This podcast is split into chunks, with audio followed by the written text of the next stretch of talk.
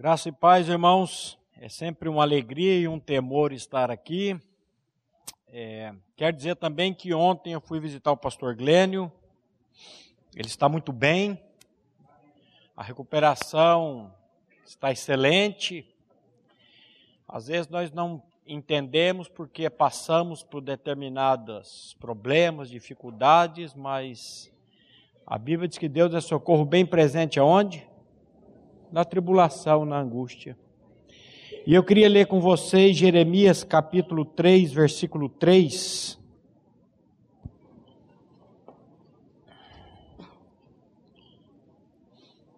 Jeremias 33, 3.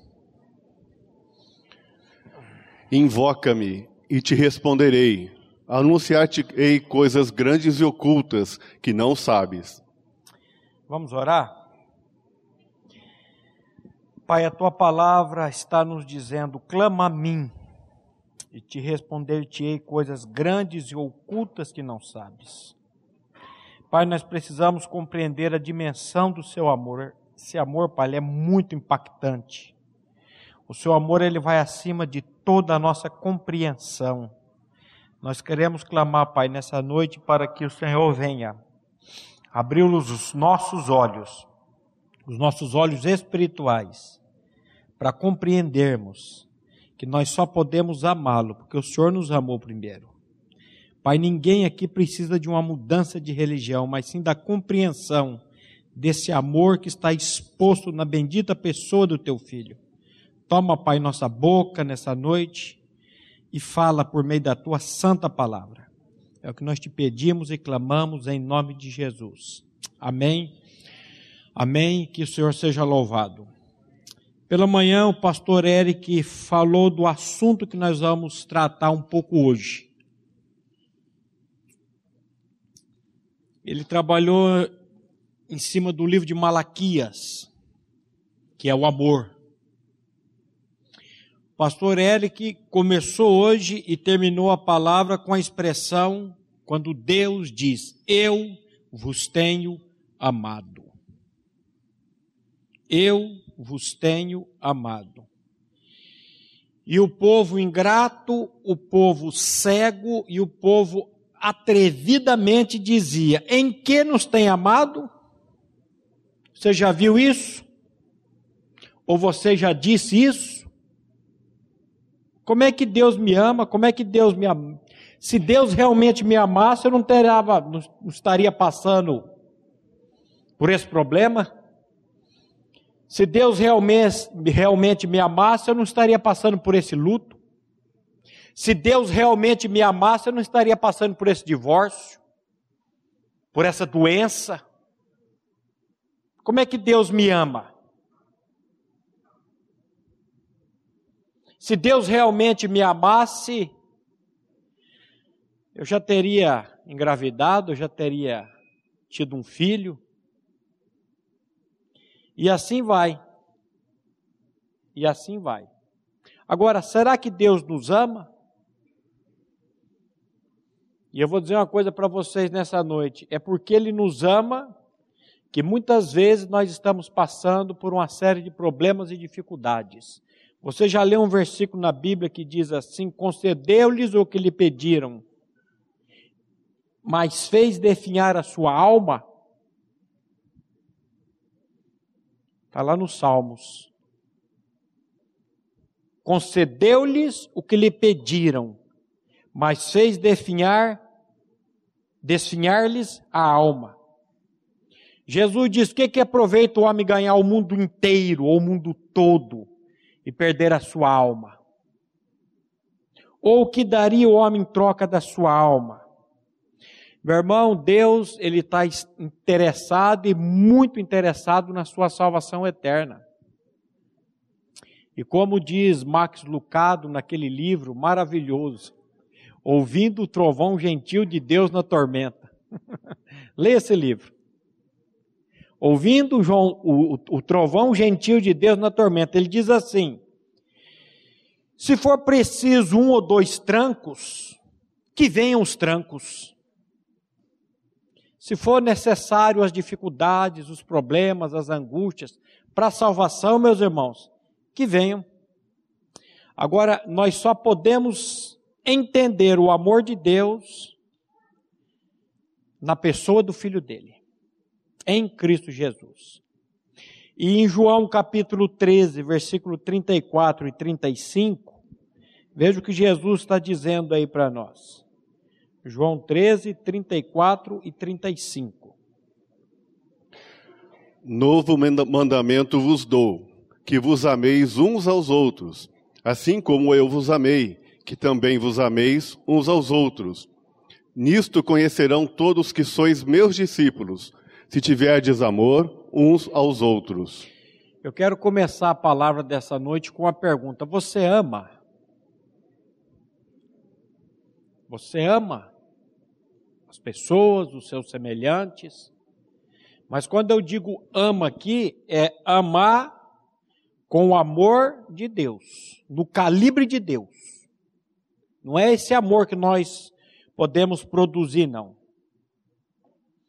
Eu já ouvi alguma vez, algumas vezes essa pergunta: é, será que todo pregador vive tudo que prega? O que, que vocês acham? Hã? Muito difícil. Já perguntaram isso para o pastor Glenn uma vez: o senhor vive tudo que o senhor prega? É impossível um ser humano viver tudo que prega. Porque o que nós pregamos, meu irmão, é muito acima do que nós podemos entender, compreender. Então, é muito sublime. Pastor Eric disse hoje pela manhã aqui: muitas vezes eu não amo Deus de todo o coração eu tenho posto outras coisas na frente. Que a Bíblia, a Bíblia diz, né? Para amar a Deus de que maneira? De todo o teu coração, de toda a tua força, de todo o teu entendimento, e o teu próximo como a ti mesmo. Por mais santa que uma pessoa possa ser, ela nunca vai conseguir chegar ao patamar de Deus. Agora eu vou dizer uma coisa para vocês: tudo que eu prego aqui eu creio, não só aqui, mas em todo lugar. Ainda que eu não viva, eu creio. E creio e espero no Senhor que isso, tudo que eu prego, um dia seja uma realidade plena na minha vida, apesar que nunca vai ser. Porque a vida eterna é conhecer a Deus. Toda vez que eu preparo um sermão, primeiro eu preciso pregá-lo para mim. E nem tudo que eu prego, nem tudo que eu já preguei, eu ainda tomei posse. Assim como você, nem tudo que você crê, você tomou posse. Eu sei que você crê em muitas coisas, como eu creio também. Por exemplo, você crê que Jesus pode ressuscitar uma pessoa dos mortos? Você crê ou não? Eu também creio. Mas o último mês aqui nós fizemos tantos velórios aqui nessa comunidade. O da irmã Cecília tinha umas irmãs conversando aqui fora, dizendo assim: Eu vou mudar dessa igreja. Está morrendo muita gente. Aí eu falei: se eu fosse de outra igreja, e se eu soubesse que nessa igreja aqui estava morrendo as pessoas, eu ia mudar para ela. Para ir embora para casa logo, para a glória logo. Ei, pastor, estamos brincando. Eu também estou.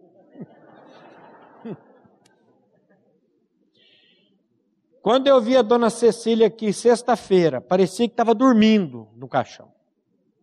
Deu uma vontade de dizer: levanta e anda, irmã. Deu vontade. Isso não quer dizer que eu não creia nisso. Mas quer dizer que a minha fé não chegou ainda nesse ponto. E se for da vontade de Deus, a minha fé vai chegar um dia nesse ponto. Então, isso não significa que você também não creia. Significa que a nossa medida de fé ainda não conseguiu alcançar aquilo que nós cremos. Agora, perseguir aquilo que você crê não é hipocrisia. Perseguir aquilo que você crê não é hipocrisia. Hipocrisia é você querer demonstrar aquilo que você diz que vive, mas não vive. Hoje nós vivemos numa espiritualidade superficial, uma espiritualidade graça e paz, ou dependendo da sua comunidade, paz do Senhor. É aquela coisa, sabe, é, é, é, é superficial. Como que tá, meu irmão? Tá tudo bem? Tá tudo bem? Nada. Tá maior quebra-pau lá em casa. Como é que tá, meu irmão? Tá tudo certo, tá tudo certo nada. O casamento tá indo pro beleléu. Tá quase divorciando. Como é que tá, meu irmão? Tá tudo certo. Tá passando necessidade em casa. Às vezes não tem o que comer em casa, mas sai daqui do culto depois com os irmãos, aí vai lá no restaurante e come lá com eles. Mas está aquela angústia no coração, aquela agonia mas é aquela aparência, porque eu não posso mostrar quem eu sou, eu não posso mostrar os meus pecados, os meus defeitos. Graças a Deus pelo amor. A Bíblia diz que o amor encobre uma multidão de pecados. Mas a gente vive nessa máscara. Tá tudo bem. Como é que tá, irmão? Tá tudo certo. Será que tá tudo certo mesmo? E por que que nós temos medo e vergonha de falar quem nós somos e expor e mostrar a nossa vida? Nós falamos muito do amor, conhecemos muito esse amor, mas não temos vivido esse amor de maneira nenhuma. Hum? Às vezes a mulher fala assim: vamos pedir ajuda lá na igreja, quase apanha do marido em casa. Vamos fazer um aconselhamento. O marido briga. Minha esposa já sofreu muito comigo. Quando ela, vamos lá fazer aconselhamento com a cota. E eu relutava, relutava. Porque a gente quer mostrar a, a família Doriana. Você já viu aquela propaganda da família Doriana que acorda de manhã, está todo mundo feliz, está todo mundo contente, aquela gentileza toda e eu falo, rapaz, em casa é diferente, não é assim não. Mas a gente quer viver isso. Hoje as pessoas têm muita ortodoxia sem nenhuma ortopraxia. Deixa eu falar difícil aqui hoje. Para tratar justamente com você que sabe tudo, que é o sabidão. O que, que a Bíblia diz que a ciência faz, meu irmão? O que, que o conhecimento faz? Incha. A ciência enche, mas o amor, o amor edifica. Então nós vivemos hoje essa, essa, essa ortodoxia. O que é a palavra? O que significa a palavra ortodoxia? A palavra ortodoxia vem de duas palavras. Orto, que significa certo, direito, reto, e doxa, que pode ser fé, pode ser doutrina, pode ser opinião. Então a palavra é, ortodoxia significa a doutrina certa, a doutrina correta. Temos a doutrina correta, conhecemos o evangelho da graça, conhecemos o evangelho da nossa inclusão, nos gabamos disso, mas cadê a ortopraxia disso? O que é ortopraxia? É você viver. Temos muito conhecimento aqui, mas não temos a vivência diária, diária do cristianismo. O que é o cristianismo prático? O que é o cristianismo diário? Agora, como que nós vamos ser conhecidos? Nisto conhecerei todos que sois meus discípulos, se tiverdes amor um pelos outros. Então, você conhece o amor de Deus? Eu conheço o amor de Deus? Essa, essa imagem aí, eu, eu descobri ela em 2010. Ele mostra que ortodoxia sem ortopraxia, o conhecimento sem a prática, é uma igreja congelada. Ela tem uma doutrina, mas não tem aquela paixão, não tem o movimento. E a outra, a ortopraxia sem ortodoxia, é a igreja em chamas. Ela tem paixão, ela grita, ela faz, mas não tem doutrina no teu conhecimento da verdade? Não tem a vida de Cristo habitando nela? O que, que adianta isso? Então, Você conhece o amor de Deus? Como que nós podemos conhecer o amor de Deus? Só tem um jeito. Por intermédio da pessoa de Jesus Cristo. Só tem um jeito. Pela encarnação do amor. Jesus, ele é a encarnação do amor do Pai nesse mundo. Onde que nós vamos encontrar o amor? Nele. Só podemos ter acesso a esse amor por intermédio do Espírito Santo, da obra do Espírito Santo. O que que Romanos 5:5 diz? O que que diz Romanos 5:5? Ora, a esperança não confunde, porque o amor de Deus é derramado em nosso coração pelo Espírito Santo, que nos foi otorgado. Ora, a esperança não confunde, porque o amor de Deus, ele é o quê? Pingado, derramado em nosso coração pelo Espírito Santo que nos foi dado. Só tem uma maneira de você e eu termos acesso ao amor de Deus, por meio do Espírito Santo. E só tem uma maneira de você ter o Espírito Santo, se você nascer de novo. Paulo ele é muito claro quando diz: aquele que não tem o Espírito de Cristo, esse tal não é dele. Quando você nasce de novo, o Espírito Santo vem habitar em você. Para tirar, olha, vai uns caçambão de lixo daí de dentro, de você e de mim. Essa alma nossa, ela é poluída. E o Espírito Santo ele entra, e aquele que começou a boa obra, ele vai aperfeiçoando até o dia de Cristo Jesus. Jeremias 31, de 1 a 3. Olha o que a palavra de Deus diz aí. Jeremias 31, de 1 a 3. Naquele tempo, diz o Senhor, serei o Deus de todas as tribos de Israel, e elas serão o meu povo. Assim diz o Senhor: o povo que se livrou da espada logrou graça no deserto. Eu irei e darei descanso a Israel. De longe se me deixou ver o Senhor, dizendo: Com amor eterno eu te amei, por isso, com benignidade te atraí.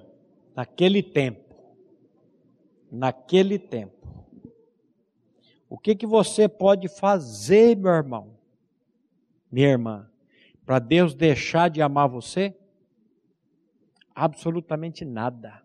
Você pode ser a pior espécie de ser humano que exista no mundo, a pior.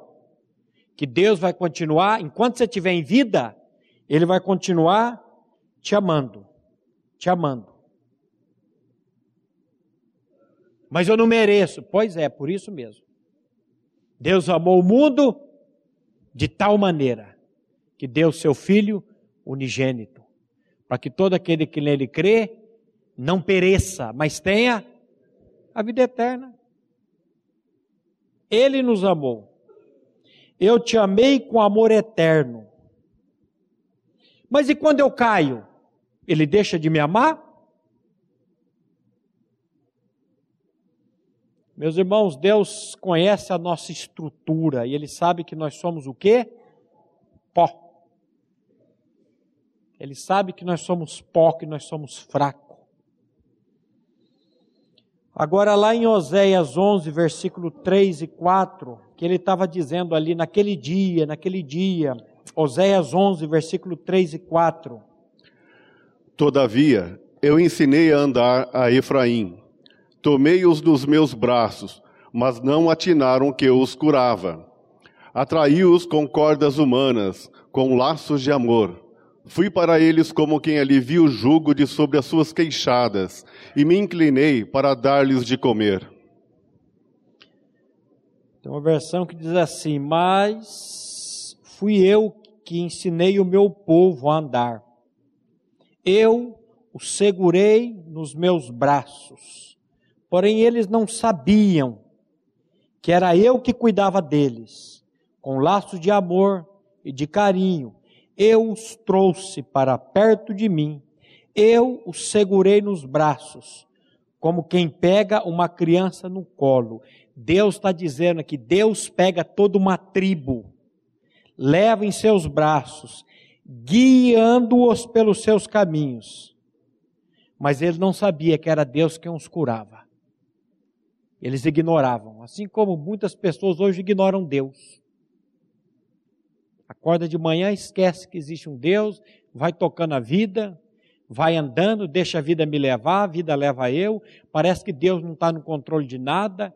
Eu tenho dito para alguns irmãos: vai na tua, chega em casa, arranca Romanos 8, 28 e tira da tua Bíblia. Você não crê mesmo? E eu muitas vezes não creio também. Sabemos que todas as coisas cooperam, contribuem para o bem daqueles que amam a Deus, daqueles que foram chamados segundo o seu propósito. Será que nós sabemos que tudo coopera, que tudo contribui? Se nós soubéssemos disso mesmo, ah, nós íamos viver muito mais alegres. Mas, além de Deus curar o povo, fazer tudo, ele vai além. Ele diz aí: atraiu-os com cordas humanas, com laços de amor. Fui para eles, como quem alivia o jugo de sobre as suas queixadas, e me inclinei para dar-lhes de comer. Atraiu-os com cordas humanas, com laços de amor. Onde que ele nos atraiu, meus irmãos?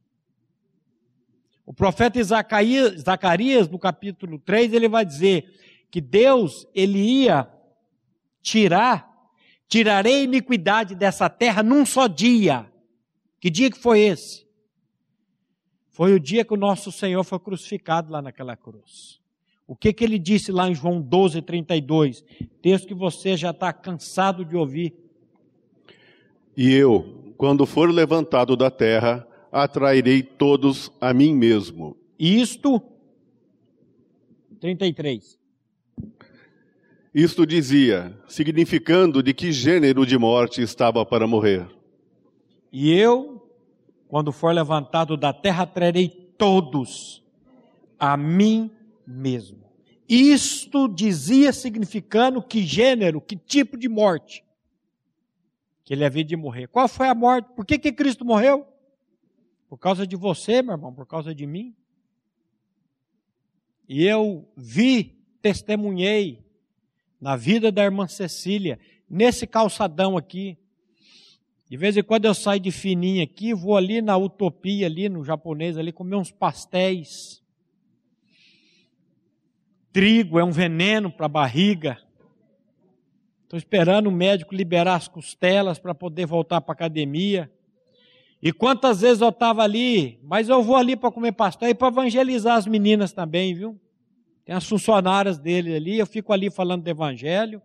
E nós já tivemos altas conversas lá do evangelho, graças a Deus.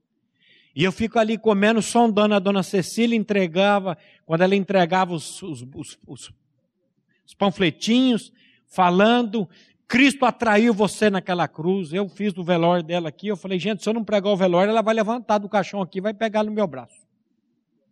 Quantas vezes eu desci desse púlpito aqui e ela já estava aqui na porta me esperando? Não só a mim, mas todos os pregadores. Pode perguntar. Pode perguntar para Prison, pode perguntar para Mário Rocha, pode perguntar Leandro. Se você não pregasse a inclusão no corpo de Cristo, você descia aqui e ela já estava ali, brava com você. Irmã querida, e eu, quando for levantado da terra, todos atrairei a mim mesmo. O que, que é Cristo atraiu lá naquela cruz, meu irmão?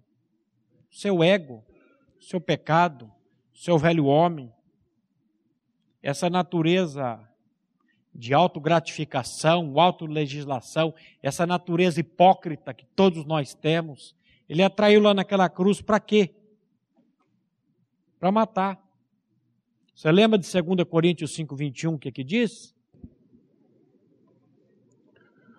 Aquele que não conheceu o pecado, ele o fez pecado por nós, para que nele fôssemos feitos justiça de Deus. Aquele que não conheceu o pecado. Quem que não conheceu o pecado? Jesus, Cordeiro de Deus. Como que alguém com pecado poderia tirar o pecado? Por isso que ele vem sem pecado. Aquele que não conheceu o pecado, ele se fez pecado por nós, para que nele fôssemos feitos justiça de Deus. A encarnação do amor vem, vai para uma cruz, E naquela cruz ele atrai a todos. Atraiu-os com cordas humanas, com laços de amor. É o amor de Deus na pessoa do filho dele, atraindo cada um de vocês aqui nessa noite, cada um que nos acompanha pela internet, cada um que um dia vai ouvir essa palavra, saber que lá naquela cruz o Senhor nos atraiu. O amor de Cristo, o que, que ele faz? Lá em 2 Coríntios 5,14, o que, que ele diz? Que o amor de Deus faz. Pois o amor de Cristo nos constrange, julgando nós isto: um morreu por todos, logo todos morreram. Pois o amor de Cristo nos constrange. É o amor que constrange. Nós vamos ver aqui que não é a lei que vai constranger, é o amor. Eu sei que você quer mudar as pessoas com a lei, você quer mudar o filho com a lei, mas a lei, nós vamos ver aqui, nunca jamais aperfeiçoa coisa alguma. O amor de Cristo nos constrange, julgando nós assim: se um morreu por todos, logo todos morreram. Eu estou crucificado com Cristo e vivo não mais eu, mas Cristo vive em mim. Isso é novo nascimento. Isso é novo nascimento. É Deus tirar o meu eu e colocar dentro de mim, não um rótulo escrito Primeira Igreja Batista de Londrina, que isso não salva ninguém. O que salva é a pessoa de Cristo em mim. E com a pessoa de Cristo em mim, eu posso ser bênção dentro da Primeira Igreja Batista e você pode ser bênção lá onde for. O grande objetivo de Deus é de nos trazer para si. E como que as pessoas relutam, né? Relutam, relutam, relutam e não querem, não querem. Mas o amor traz. Quem que transformou a sua vida? Foi você ou foi o amor de Deus? Foi você ou foi a graça de Deus? Foi o amor de Deus. É o amor de Deus que transforma a vida das pessoas. Me diga uma coisa: a lei pode fazer alguma coisa para mudar. Presta atenção. A lei pode fazer alguma coisa para mudar uma vida?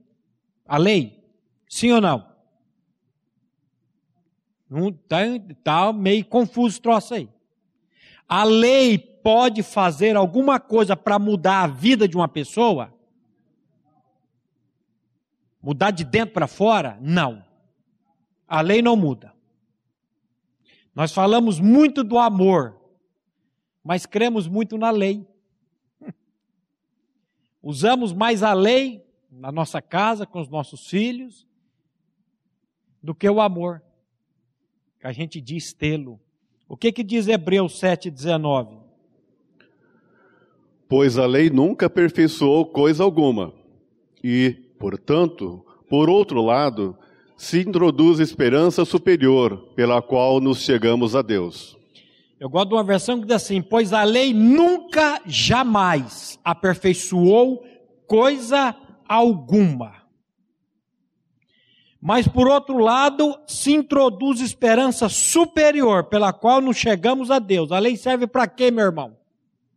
A Bíblia diz que a lei serviu de aio, de tutor, de guia, pedagogo. A lei serviu de aio para nos conduzir a Cristo. A lei serve para pegar na mão do irmão Tine aqui e falar: Eu não posso fazer nada por você, mas vem aqui. Tem aqui, Cristo pode fazer. A lei serviu de aio para nos conduzir a Cristo. A Bíblia diz que o fim da lei é Cristo, para a justiça de todo aquele que crê. Mas nós não cremos no amor, nós cremos na lei. Qual seria a sua reação hoje? Se o seu filho chegasse para você e dissesse assim: Pai, seu filho, eu não gosto de menina, eu gosto de menino. Qual seria a sua reação hoje? Se a sua filha dissesse para você, pai, eu não gosto de menino, eu gosto de menina. Qual seria a sua reação hoje se a sua filha chegasse para você e dissesse, pai, eu estou grávida? Como é que é? Está doida? Qual seria a sua reação? Qual seria a minha reação se a sua filha dissesse isso para você? Você ia abrir os braços e amá-lo? Eu não estou dizendo para você amar o pecado dele. Eu estou dizendo como um conhecedor do amor de Deus eu não estou dizendo que você, eu estou falando que você precisa acolher o seu filho e não o comportamento pecaminoso dele. Mas qual seria a sua reação se você ouvisse isso do seu filho, da sua filha? Você ia tacar lei em cima para tentar mudar? Você some dessa casa aqui hoje? E aí, se você tiver um nome a zelar, então, se você for um pastor, então, de uma igreja, eu passei por isso há uns meses atrás, quando a minha filha chegou e disse, nem falou comigo, ficou com medo, por que será que ela ficou com medo de falar com o pai? Por que será? Qual seria a reação do pai? E ela foi falar com a irmã mais velha. Posso te contar um segredo, mas você não conta para o pai, não? Não, pode contar. Amigas, estou grávida. Como? Como é, como, é que, como é que eu vou guardar um segredo desse agora? Você vai contar. Estou com medo do pai. E nós tivemos um irmão aqui que a filha também tinha engravidado, fazia poucos dias eu mandei um áudio para ela. falando para ela do amor de Deus. Foi um áudio muito bonito. E ela depois mandou para mim: Tio Maurício, você foi o único que me acolheu. Mas com o filho dos outros é fácil falar bonito. É fácil falar do amor, mas quando é na sua carne, e agora? Aí eu fui ouvir o áudio que eu mandei para a irmã. Ouvi umas três vezes. Verdade. Ouvi, e aí mandei um áudio para minha filha. E ela virou e falou: Pai, eu não esperava essa reação tua. E eu tive que pedir perdão para ela. Porque eu quero mudar a minha filha com a lei. Eu quero que ela ande na linha. Se ela sair da linha, aí o pau vai quebrar dentro de casa. Você conhece o amor? Eu conheço o amor? Eu creio no amor. Será que eu conheço esse amor? Será que nós conhecemos esse amor, meus irmãos? Você vai usar da sua autoridade, do seu legalismo, ou vai lhe apresentar a graça de Deus, o amor de Deus? Hum? É fácil, como diz Dr. Martin Lloyd Jones, se eu não me engano, é fácil você falar de perdão, pregar sobre perdão, desde que você não tenha ninguém para perdoar. Porque o dia que você tiver alguém para perdoar, aí vai ser complicado você falar. Lembre-se de uma coisa: o cristianismo é prático. O cristianismo é algo prático. Não é falar de boca. Falar de boca é fácil. O que que 1 João 3,18 diz? Filhinhos, não amemos de palavra, nem de língua, mas de fato e de verdade. Filhinhos, não amemos de palavra, nem de língua, mas de fato e de verdade. Como é que você vai amar de fato e de verdade? Senhor, o teu amor foi derramado no meu coração. Mas eu ainda não usufruo desse amor. Tem misericórdia de mim. Lembre-se que Deus resiste ao soberbo, mas dá graça ao humilde. Meu irmão, enquanto você não tirar a máscara, Enquanto você não tirar a hipócrita, a hipócrita era o nome da máscara que eles usavam lá naquela época, era, o nome da máscara era hipócrita. Enquanto você não tirar essa máscara, primeiramente diante de Deus, diante do trono da graça de Deus. E eu amo aquele versículo quando a Bíblia diz: acheguemos-nos. Acheguemos-nos, portanto, confiantemente, confiadamente, junto do trono da graça de Deus. Para quê? Para recebermos graça, misericórdia e sermos socorridos no momento oportuno. Nós temos um trono, meu irmão. Não é o do julgamento. Eu sei que você fica com medo do julgamento das pessoas, como eu também fico com medo do julgamento das pessoas. O que, que vão falar de mim? O que, que vão achar de mim? O que, que vai ser o meu ministério? Que ministério que você tem? Se você tem alguma coisa é porque Deus deu. Não é porque você mereceu, não é porque você conquistou. Não amemos de palavra nem de língua, mas de fato e de verdade. Vocês lembram aquela parábola do filho pródigo? Ou melhor, do pai pródigo? Aquela parábola lá, meu irmão, ela precisa, a gente precisa ouvi-la para ela nos desarmar. Vamos ler ela, meus irmãos. Lucas capítulo 15, do versículo 11 a 32. Continuou: Certo homem tinha dois filhos. O mais moço deles disse ao pai: Pai, dá-me a parte dos bens que me cabe. E lhes repartiu os haveres. Passados não muitos dias, o filho mais moço, ajuntando tudo que era seu, partiu para uma terra distante e lá dissipou todos os seus bens, vivendo dissolutamente. Depois de ter consumido tudo, sobreveio àquele país uma grande fome e ele começou a passar necessidade.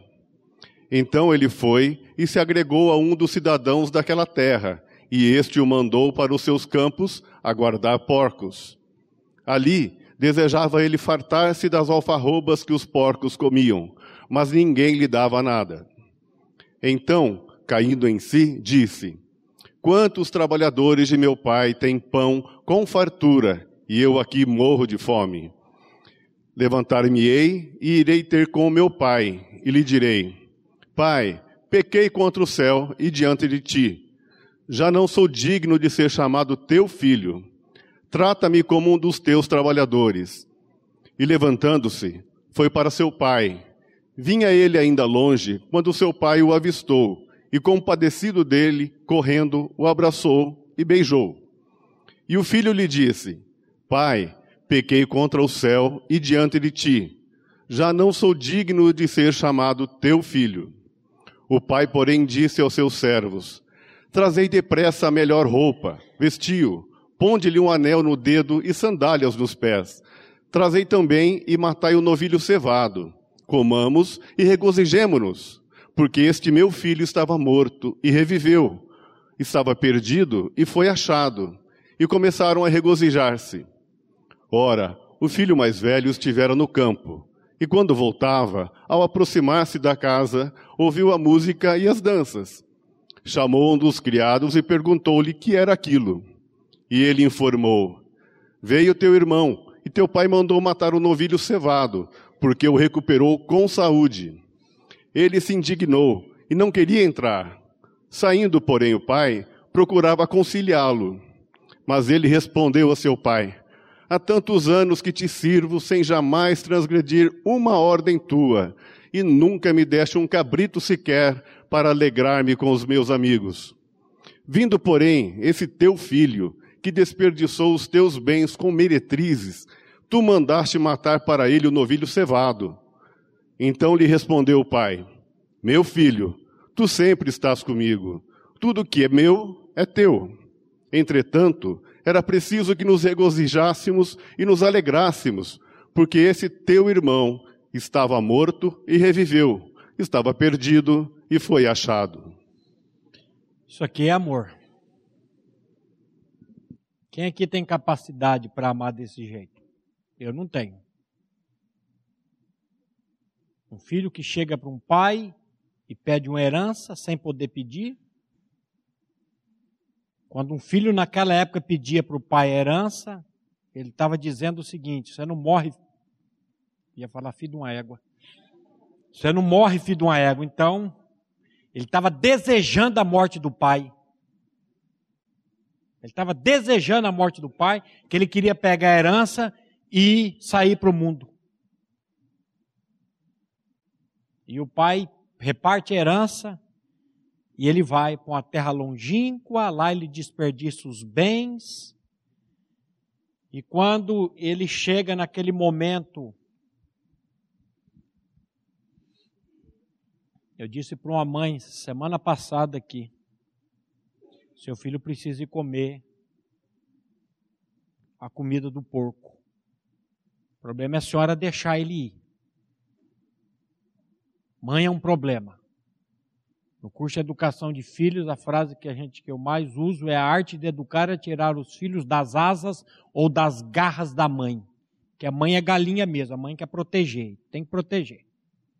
Mas tem uma hora que o filho tem que ir lá no comer as alfarrobas, a comida do porco. Ir para o fundo do poço. Nós não sabemos como é que Deus, na soberania dele, vai salvar os nossos filhos. Eu disse ontem cedo, lá na clínica de recuperação em Sertanópolis, Você já parou para pensar que a droga pode ter sido, de alguma maneira, providencial na sua vida, na soberania de Deus, Ele permitiu você se envolver com a droga, com aquele amigo? Para que você pudesse aqui estar hoje, sábado, sete e meia da manhã, ouvindo a palavra, o Evangelho, sair daqui salvo e livre da droga? E depois o moço veio e falou: Rapaz, eu estou indo embora, mas olha, eu quero, eu quero lhe agradecer por esse evangelho que você vem pregar aqui, pastor. Deus transformou minha vida. Falei, eu vou falar isso domingo à noite lá na comunidade, porque essa comunidade faz parte disso. Como é que eu faço para continuar ouvindo isso? Eu tenho algum site, algum lugar que eu possa ouvir? Tem, meu irmão. Você entra lá, PIB Londrina. Primeira Igreja Batista em Londrina, você vai ouvir as palavras. Tem estudo lá, tem alguns. Eu vou levar, minha mãe precisa ouvir, ela precisa ouvir. Todos nós precisamos ouvir, meu irmão. Todos nós precisamos crer nesse evangelho. Mas não fique pensando que a droga na tua vida foi um foi foi Satanás sim, mas foi Satanás com autorização de Deus para que você pudesse ouvir essa verdade e ser liberto. O que, que adianta o homem ganhar o mundo inteiro e perder a sua alma? O texto está dizendo. Mas quando ele estava lá comendo a comida, ele lembrou do pai. Na casa do meu pai tem os trabalhadores, tem comida, pão. E eu aqui comendo isso, ele faz aquele aquele estudo dele de três pontas, sei lá, Pequei, pai, pequei contra os céus, pequei contra ti, não sou digno de ser chamado teu filho, trata-me como dos teus empregados, e ele não consegue nem terminar o, o discurso dele, porque o pai, a Bíblia diz, o pai, ainda de longe, o avistou e compadecido dele, correndo, o abraçou e o beijou. Fala, meu pai, se fosse eu, de arrancar pelo menos uma botina Pode voltar. O que, que você quer? Ah, o legalista quer mudar o, o outro com a lei. Os legalistas querem mudar os filhos, as pessoas, a esposa, o marido com a lei.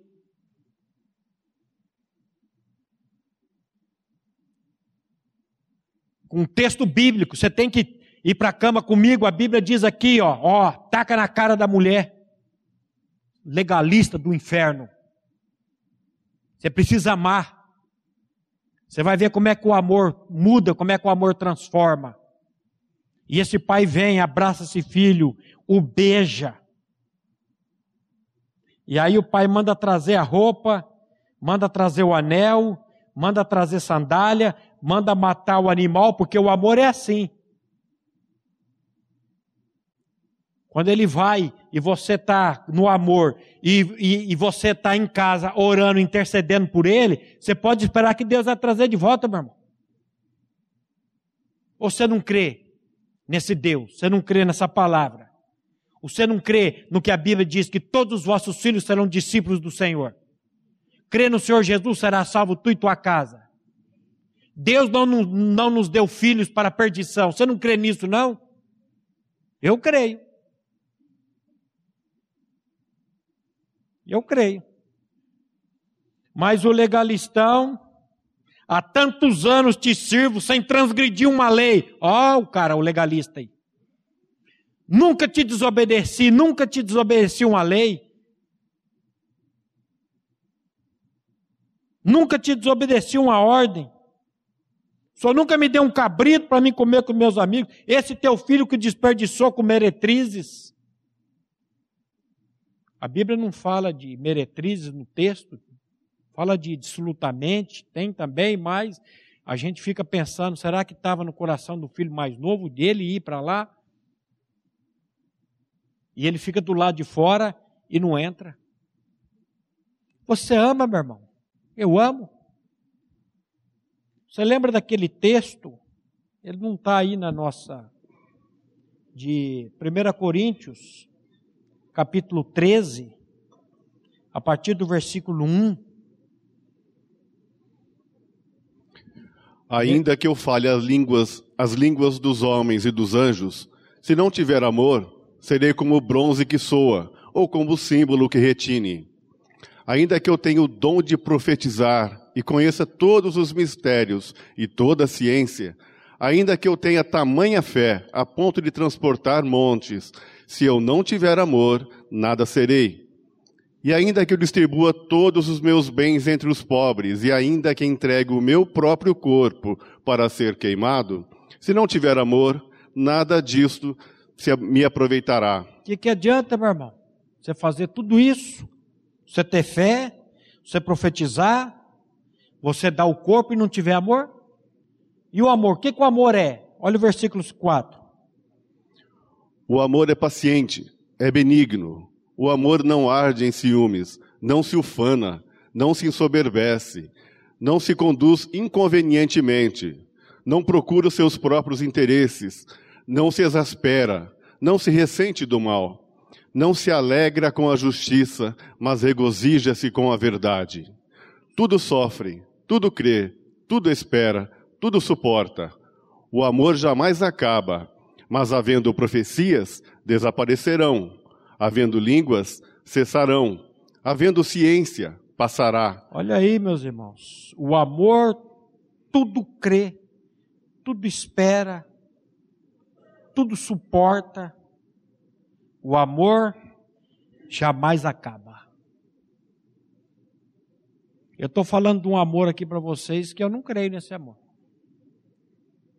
Aliás, eu creio, mas ainda não usufruo desse amor, desse tanto aqui. Agora, em contrapartida,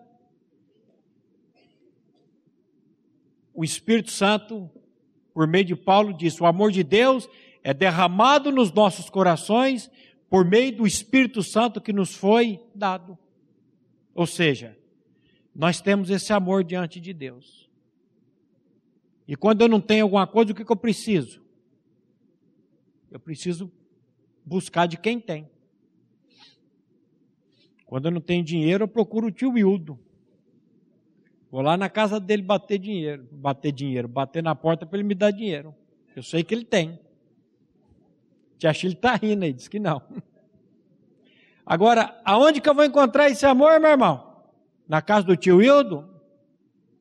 Você pode encontrar a manifestação desse amor. Você vai encontrar esse amor em Deus. E agora eu preciso o quê? Eu preciso me humilhar diante desse trono da graça. Eu preciso me humilhar diante desse Deus e pedir, Deus, me dá amor. Porque o amor tudo sofre, tudo suporta. Você que fica pedindo aí, Deus, muda meu marido. Deus, transforma meu marido. Não, Deus, me dá amor para me suportar o meu marido. Me dá amor para que eu possa amá-lo, porque o amor, sabe o que o amor vai fazer com ele? O amor vai constranger. O amor de Cristo nos constrange. E quando você começa a amá-lo, não com o teu amor, com o amor de Cristo, ah, você pode ficar tranquila que ele vai vir. Porque o amor, ele é recíproco. O amor, quando você trabalha, você vai com amor, esse amor vai voltar para você. Então, meus irmãos, eu quero terminar fazendo a pergunta que eu fiz no início: Você ama? Deus amou. E Ele lhe amou e me amou de tal maneira que deu o seu Filho unigênito.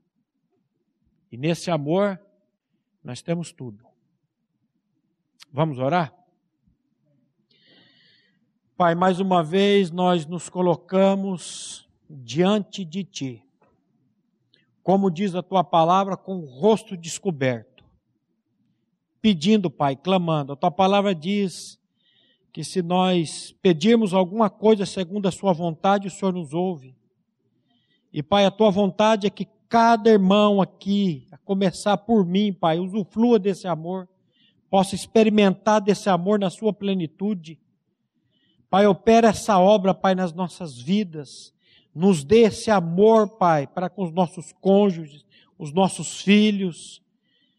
Opera, Pai, essa obra nas nossas vidas, porque nós cremos que lá naquela cruz, quando o teu filho foi levantado, ele nos atraiu a si.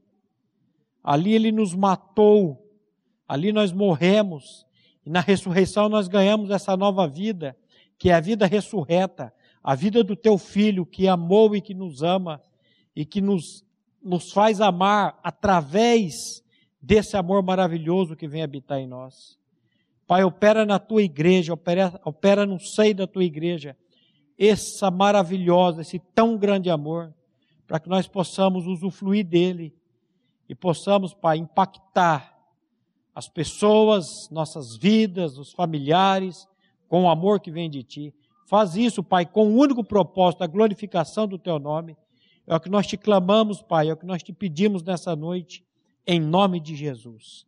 Amém. A Livraria PIB Londrina procura selecionar cuidadosamente seus títulos e autores a fim de oferecer um conteúdo alinhado com o Evangelho de Jesus Cristo.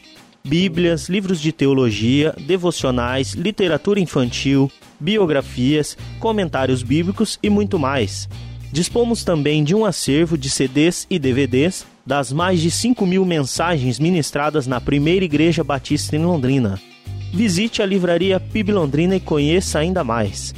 Livraria PIB Londrina, de segunda a sexta, das 13h30 às 18 horas. Endereço na Avenida Paraná, 76A, próximo ao Calçadão, bem no centro de Londrina. Ligue para 3372 8921 ou acesse o site www.livrariapiblondrina.com.br